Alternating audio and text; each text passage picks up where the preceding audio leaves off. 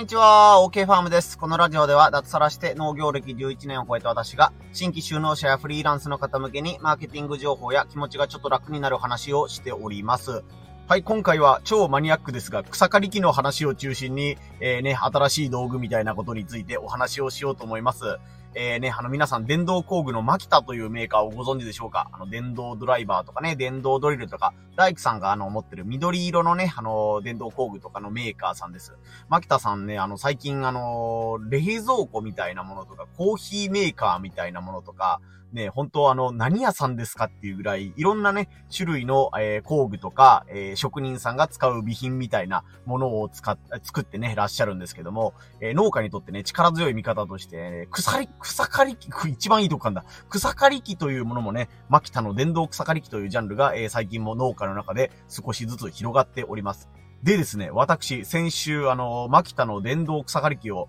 購入いたしまして、ね、実際にね、自分で、えー、1週間で日2回使ってみたんですけども、めちゃくちゃ良かったので、えー、そのね、あの、今までは、えー、ガソリンに、えー、なんていうんですか、オイルを混ぜて、まあガソリンみたいな風に思ってもらったらいいです。ガソリンを入れて、えー、ね、あのー、紐みたいなものを引っ張ってエンジンをかけて、ウィーンってでかい音をさせながら、えー、やっていた、ね、あのー、ガソリン式の、えー、草刈り機が電気式の草刈り機に変わって、すごい快適になりましたというお話を軸にしつつ、まあやっぱりね、新しいテクノロジーってね、あの、触れておくの大事だよねというお話をしてみようと思います。まあちょっとね、あの、この草刈り機がすごい快適すぎて、まあこの草刈り機の魅力だけをね、あの、軽く20分から30分語れるんじゃないかなっていうくらい、えー、本当に快適だったんですけども、えー、ね、ポイントとしては、そうですね、あの、取り回しがしやすいというのと、ね、あの、管理がしやすいというのと、それとラジオが聞きやすい。この3つで 今日はちょっとテーマで、この3つのテーマでお話をしてみようと思います。まず1つ取り回しがしやすいということで、えー、今までのね、あの、ガソリン式の、えー、草刈り機の場合だとですね、えー、エンジンをかけないと、まず草刈り機が回らなかったんですね。なので、えー、特に冬場のね、朝市とかね、結構エンジンがまずかかりにくかったりするんですよ。で、新品のその草刈り機だったら、ね、あの、一回引っ張っただけでブルーンと機嫌よくかかってくるんですけども、やっぱり年数が経ってきたりとかね、あのー、こっちもまめにメンテナンスしようとは心がけるんですけども、メンテナンスをしたつもりでもやっぱりね、あのー、どんどんどんどんエンジンがかかりにくくなってきます。すると、ね、あの、一回エンジンをかけるのに、ね、その紐みたいなものを3回も4回も引っ張ったり、ね、機嫌が悪いとほんまに10回20回引っ張っても、はぁ、かからないみたいな感じで、ね、あのー、草刈り機をエンジンを始動するまでに、もう疲れたみたいな、ね、疲れたは大げさかもしれないですけど、ああ、やる気失せるみたいな、えー、感じだったんですけども、えー、それが電気式に変わってですね、なんと、スイッチをポチッと押すだけで、えー、草刈り機が回るようになっております。まあ、あの、ポチッと押してね、いきなり回るんじゃなくて、スイッチオンの状態にして、ね、草刈り機のレバーみたいなものをグッと握ると、ウィーンと回り出して、で、で、で、手を離すとまた止まってみたいな繰り返しで、えー、以降はレバーを握ったり離したりするだけで、オンオフになるみたいな感じですね。なので、えー、とりあえずいきなりね、あのー、草刈り現場に行って、まあ、バッテリー式なんで、もちろんバッテリーを充電するっていうのは大事というかね、忘れてはいけないところなんですけども、えー、いきなり現場に行ってね、さて、エンジンをかけるか。ふんっていう、あの、妙なね、あの、ここの作業何回やればいいんだっていう、えー、あの時間がなくなるのはすごいストレスなく作業に取り掛かれて便利でした。ね、一回エンジンかけたらもうそのまんま1時間ぐらいね、やりっぱなしじゃないのっていうね、あの、そんな気にならないよっていう方もいるかもしれないんですけども、やっぱりね、ちょっとしたところでね、電話がかかってきて、ああ、ちょっと草刈り機止めて電話に出なきゃとか、ね、あの、草刈り機をしていたんですけども、紐とかがね、引っかかって、強制的にエンジンを停止しないといけないみたいなことがあったりします。その時に、まあ大体は、あの、一回エンジンがかかってね、簡単に言うと、どうですか？エンジンがかかったすいません。エンジンが温まっていたら、一回切れてもすぐね、機嫌よくかかってくれることが多いんですけども、で何かの表紙に一回切ったことにより、また引っ張らないといけないっていうのと、引っ張ってもかからなかったらもう、イライライライラしながらね、クソまま電話かけてきやがって、みたいな感じの気持ちになってイライラしちゃうのが、えー、電気式、バッテリー式になってですね、えー、で、電話がかかってきても、えー、オフのボタンを押してピッと止めておけば、で、電話に出て、その後またオンのボタンを押してレバーを押したら、もうほんとね、感覚で言うともう5秒かからないうちに始動ができるみたいな感じなので、その点はすごくストレスなくできるので、すごく感激しております。えー、ポイント二つ目が管理がしやすいという面ですね。えー、先ほど言ったように今まではもうね、ガソリンにオイルを混ぜて、えー、ね、エンジンをかけてというスタイルの、えー、昔ながらの草刈り機を使っていたので、えー、その持ち運びをする際にセットでガソリンを持ち歩かないといけない。まあ、もしくはその、それと一緒にですね、オイルですね。えー、ツーサイクルオイルっていう、えー、昔、最近もまだあるのかな？あの、バイクにね、ちょこちょことね、月に1回ぐらい入れないといけない赤とか緑色のオイルみたいなのが、ツーサイクルオイルっていうのがあるんですけども、それをガソリンにオイルを混ぜて、えー、それを草刈り機に入れるということをやらないといけないんですけども、えー、まず、ガソリンとオイルを持ちはる、持ち歩かなくていいというのも楽だし、ガソリンとオイルを混ぜなくてもいいというのも、え、すごい助かっております。うん、軽トラでやっぱり草刈り機を持ち運ぶことが主ではあるんですけども、ちょっと雨が降りそうだなとか、ね、行く場所に寄ったりしたら軽トラじゃなくてね、半分自家用車みたいなね、あの、屋根がある普通の、えー、5ナンバーの車、あの、トヨタのなんとかとか、みたいな感じの車に僕も乗せることが、ね、草刈り機がたまにあるんですけど、今まではもうさすがにね、なんというかその、ガソリンとかオイルが漏れて車の中がドロッとしても嫌じゃないですか。なので、乗せるときはね、もうどうしても乗せないといけないというときは、もうね、段ボールみたいなものを敷いたりとか、ビニールみたいなものを巻いたりとか、ね、絶対にしくじったらいけないみたいな感じで、ね、あの、よ、気をつけながら持ち運ばないといけなかったみたいな感じなんですよね。それがもうバッテリー式になることで、ね、あのドロドロしたものが基本的に出ないというか、ね、あの細かいところを見たらもちろんね、あの、草を買った後の汚れみたいなものとかはついてると思うんですけども、今までに比べると全然汚れている部分が少なくなったので、まず、えー、軽トラ以外にも乗せやすくなったとか、まあ、もしくは倉庫みたいなところに置いてても、ね、油がボタボタ漏れて、下が汚れているみたいなことも、えー、ね、なさそうなので、すごくその点助かっております。そしてさっき言ったね、ガソリンとオイルの調合というのをしないといけないんですよね。これが結構厄介でして、えー、ね、調合の適切なバランスがあるんですよね。何対50対1で混ぜてくださいとかね、あの25対1でとかなんかいろいろそのガソリンとオイルをこれだけの比率でというのがあるんですけども、これの割合を間違えるとですね、オイルが多すぎるとエンジンが全然かからないんですよ。ね。で、今度、オイルが少なすぎると、エンジン、エンジンじゃないですね。ピストンか。えー、まあ、簡単に言ったら草刈り機の部品、草刈り機の部品がぶち壊れちゃうんですよ。僕一回ぶち壊したことがあるんでわかるんですけど、あのー、ね、あの、オイルを入れたつもりが、入れ忘れていて、簡単に言うと。ね、あの、極限までオイルがめちゃくちゃ薄い状態で回してたら、なんかね、いつもとなんか音が激しいなというか、なんか、わーってね、なんか悲鳴を上げてるみたいな音がして、で、しばらくしたらバズンって言うからこう、ね、いきなりエンジンかからなくなって、あ、これ多分やばいやつだと思って農機具屋さんに言ったら、あ、やっぱりピストンがダメになってますねっていうことで、もうすぐね、あのー、ピストンの修理代で、確か1万円か1万5千円か忘れたんですけど、それぐらい修理がかかるということで、うわー、なんかガソリンを入れてね、自分は混ぜたつもりなんだったけど、しまったみたいなことになっただけで、ね、修理代がかかるとか、その日の作業ができないみたいな感じで、うわーめんどくさいなっていうことで、ね、あの、ちゃんともちろん測って入れていればね、あの、問題なくできる作業なんですけども、ね、その、ガソリンを買いに行かないといけない。ついでに、ツーサイクルオイルも買わないといけない。おまけにそれを調合しないといけない。で、それをね、なるべく早めに使い切らないといけないとか、なんかね、気楽にっていう感じじゃなかったんですよね。その草刈りに対して、草刈り機に対してかな。なので、まあね、あの、草刈りっていうのは農家の宿命みたいなところで、やっぱりね、あの、自分もズボラなんですけど、まあ、とはいえ、やらないといけないだろうっていう感じで、ね、草刈り機を持って、よし、畑に行くぞっていうことで、軽トラに乗せてね、行くんですけども、そこで、そもそもね、さっき言ったみたいにエンジンがかからないとか、いざという時に、ああ、しまった、ツーサイクルオイル買うの忘れてたっていうことになったら、草刈り機をは、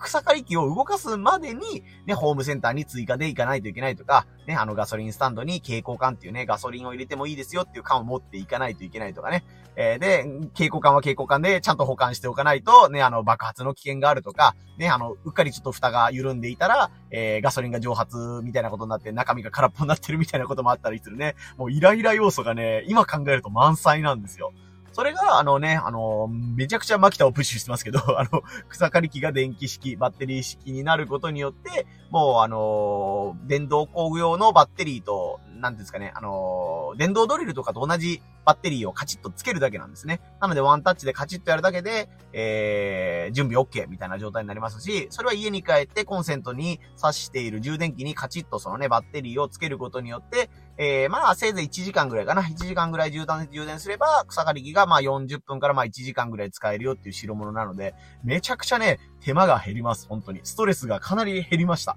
もう1週間しかまだ使ってないですけど、あ、これは草刈りが僕も好きじゃないですけど、前ほど嫌じゃなくなったな、みたいな実感があります。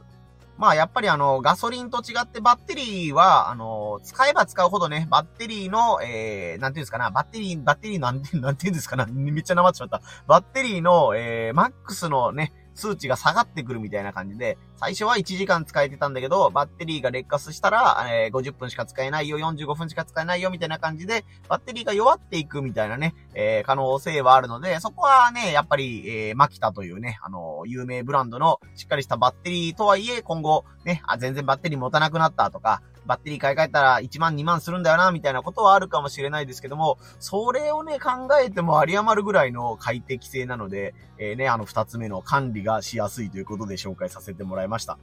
多分これは、なんかあの、僕も今まで存在は知ってたんですけども、使ってみたら、あ、こんなに楽だったんかみたいなのはね、あの、使った人しかわからないというか、実感してもらえると思うので、ね、近所で使ってるよとかいう人がいたらね、あの、ちょっと試しにでもいいので、使ってみてほしいです。本当にあの、取り回しもね、管理もしやすいと思いますので、おすすめです。そして三つ目ですね。これめちゃくちゃ嬉しい誤算なんですけど、ラジオが聞けるっていうことです。はい。ね、あの、このスタン、音声配信とか聞いてらっしゃる方だったら、ね、あの、イヤホンをしたまま農作業をしたりとか、家事育児をしたりみたいなこととかね、してらっしゃる方も結構いると思うんですけども、今までのね、ガソリン式の草刈り機だと、ね、エンジンをかけたらブルーンって言って、ブイーンっていうね、あのね、なんていうんですかね、田舎の、田舎の街ブラみたいなのの後ろで、こう、ウィーンって音がしてたらね、リポーターの後ろでなんか、なんか音がしてるなとか、えー、なんて言うんだろうな、田舎の街の方を、えー、ちょっと歩いてたら、ね、山の向こうの方からなんか、あ、どこかで草刈り機が回ってる音がしてるなとか、ね、トラクターが回ってる音がするなって言ったら結構響くじゃないですか。ね、あの、遠くにいてもあれだけ響くということはですね、あの、作業してる本人は、もうめちゃくちゃ、ね、あの、エンジンの音が小さいエンジンなんですけども、めちゃくちゃ耳に響くわけですよ。で、まあ極端な話、もうその耳にバーって音がし続けたら難聴になる。まあ耳の障害が出る恐れがあるということで、あの、こだわってやるというか、安全対策しっかりする人は、ね、あのサングラスみたいな、あの、防護メガネと合わせて、耳にね、あの音、騒音を拾わなくする、な、イヤーパッドっていうのかな？あの耳栓的なものを、DJ がつけてる、マイク、マイクじゃなかった、えー、ヘッドホンみたいなやつをつけて、えー、耳をね、塞ぐようなことをしてらっしゃる方もいるぐらいです。それぐらいね、やっぱりうるさかったりするんですよね。なので、あの、聞きたくてもね、ラジオなんかね、今までイヤホンつけても聞けたもんじゃなかったんですよ。もうポケットで電話が鳴ってても、音は気づかなくて、バイブで気づくみたいなね、こともあったりするぐらいだったんですけども、それがですね、もうバッテリー式のね、あのー、草刈り機にすることによって、めちゃくちゃ音が静かなんですよ。まあ、当然っちゃ当然ですよね。あの、イメージが湧きにくい方は、もうガソリンの車と、ね、ハイブリッドカーとか、あの、電気式のえー、車みたいな感じで、EV 車みたいな感じで、ガソリンを使ってない時の、えー、プリウスとかね、アクアとか、あの、シャーって静かに走る時あるじゃないですか。あんな感じで草刈り機が回ってるみたいな、えー、イメージしてもらったら音の違いがわかるんじゃないかなと思います。ということで、めちゃくちゃね、静かになったので、まあ、あのね、安全面にはもちろん気をつけないといけないんですけども、草刈りをしながら、イヤホンで、えー、ね、あの音声を聞くみたいなことが、すごく、あのできるというか、余裕でできるようになりました。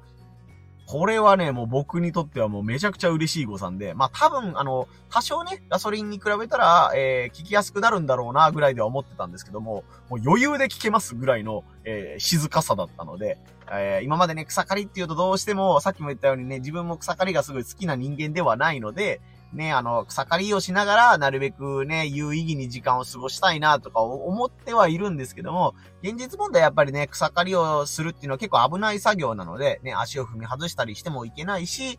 草刈り機でね、自分の足を切ったりしてもいけないということなので、それなりにね、神経を使っていたんですけども、まあ音声を聞くぐらいだったら、まあね、あの、そこまで影響はないかなというか、まあ危険度は低いかなということで、なんとか聞けたらいいのになと思っていたところで、この電気式のね、えー、草刈り機ですよ。もう余裕です。なので、今までは、あ、クソ、草刈り機か、もう草刈るに集中して、もうね、考え事もそんなにできないしなと思ってたのが、ね、自分の好きなラジオとか、こういうね、好きなね、あの、方の音声配信を聞くみたいなことをしながら、で、えー、することができれば、えー、草刈りのストレスが減るかなというか、まあまあ、草刈り、ラジオ聞くついでに草刈りするかぐらいの気持ちでね、えー、作業に臨めそうなので、これはもう、めちゃくちゃおすすめです。マキタの回し物でも何でもないんですけども、これはね、本当にあの今までのストレスがかなり減るかなと思いますので、まあやっぱり2、3年使い続けて、あれバッテリーの調子がおかしいな、みたいなことで追加のお金がね、発生したりするかもしれないんですけども、ね、今までのガソリンを買いに行ったりとかね、その油の心配をしたりとか、そういうことに比べたらもうね、もう快適だし、もう音声も聞けるしということなので、えー、ね、あの自分も草刈りを頑張るぞという思いを込めながら、この放送を撮らせてもらいました。ちょっと間に合うかどうかわかんないんですけど、後で、あの、僕が実際に買ったのは、マキタのこのね、あの、18V と 36V っていう、あの、バッテリー1個カチッとつけけるか、18ボルトのバッテリーを2個つけて、あの、めちゃくちゃパワーがあるよって36ボルトと、あのー、他にも何種類かあるのかな？結構あの、ボルト数があるんですけども、僕はオーソドックスな18ボルトっていうね、1個カチッとつけたら、使えますよっていう分を購入してみたので、それのリンクをね、後で貼っておこうかなと思いますので、ああ、こんなやつがあるんだとか、値段これぐらいなんだっていうのがね、多分 Amazon とか楽天とかあると思いますので、それのリンク気になる人は、え概要欄のところに貼っておきますので、よかったら見てみてください。ということでね、あの、ようや、ようやくって言ったらおかしいですけど、の、農家っぽい放送をえー、がっつりしてみました。ね、あの、フリーランスの方とか、ブロガー、YouTuber の方からしたら、草刈り機ってなんだっていう話だったと思うんですけども、まあでもやっぱりあのね、最初にもちょっと紹介したんですけども、あの、新しいテクノロジーに触れておくのは大事だなというふうに思いましたね。えー、なんというか、その、まあ、草刈り機なんて草が刈れれば同じじゃないっていう考え方もあるし、いや、そのお金があるんなら別のところに投資しようよっていう考え方ももちろんね、あの、正解だと思うんですけども、あの